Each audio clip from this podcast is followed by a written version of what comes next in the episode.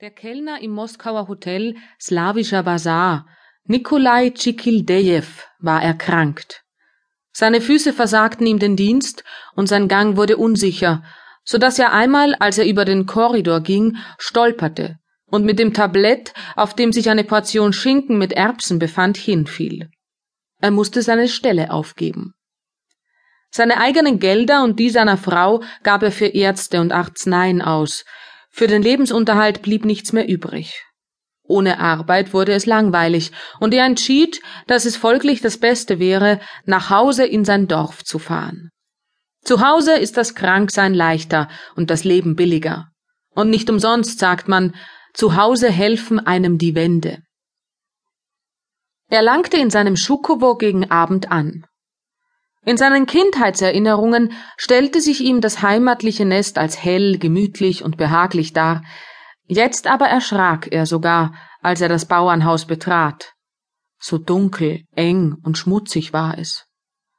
Olga, seine Frau und Sascha, seine Tochter, die mit ihm gefahren waren, betrachteten staunend den großen, unsauberen Ofen, der fast die Hälfte der Stube einnahm und von Ruß und Fliegen schwarz war. Wie viel Fliegen gab es? Der Ofen war schief, die Balken der Wände hatten sich gesenkt, und die Hütte schien jeden Augenblick zusammenstürzen zu wollen.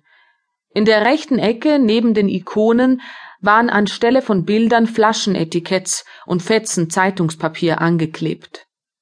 Ach, die Armut, die Armut. Von den Erwachsenen war niemand zu Hause, alle waren bei der Ernte. Auf dem Ofen saß ein etwa achtjähriges Mädchen, flachsblond, ungewaschen, gleichgültig. Sie sah die Eintretenden nicht einmal an. Unten rieb sich an der Pflugsterze eine weiße Katze. Kies, kies, lockte Sascha sie. Kies. Sie hört nicht, sagte das Mädchen. Sie ist taub. Wie kommt das? So, Sie wurde geprügelt.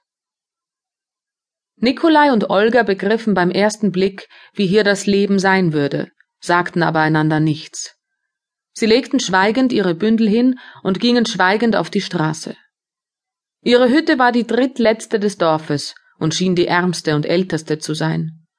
Die zweite war nicht besser, aber das letzte Haus hatte ein eisernes Dach und Vorhänge an den Fenstern. Dies Haus von keinem Zaun umgeben, stand abgesondert da. In ihm befand sich die Schenke. Die Bauernhütten bildeten eine einzige Reihe, und das ganze Dörfchen, still und verträumt, mit den aus den Höfen hervorlugenden Weiden, Holunderbüschen und Ebereschen, gewährte einen freundlichen Anblick.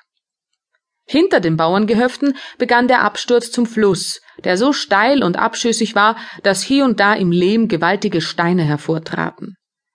Diesen Abhang entlang, zwischen diesen Steinen und den von den Töpfern ausgewaschenen Gruben, wanden sich Fußstege. Und den ganzen Haufen lagen Scherben zerbrochenen Geschirrs, bald braune, bald rote, da. Dort unten aber breitete sich eine ausgedehnte, ebene, hellgrüne Wiese aus, die schon geschnitten war und auf der jetzt die Viehherde der Bauern weidete.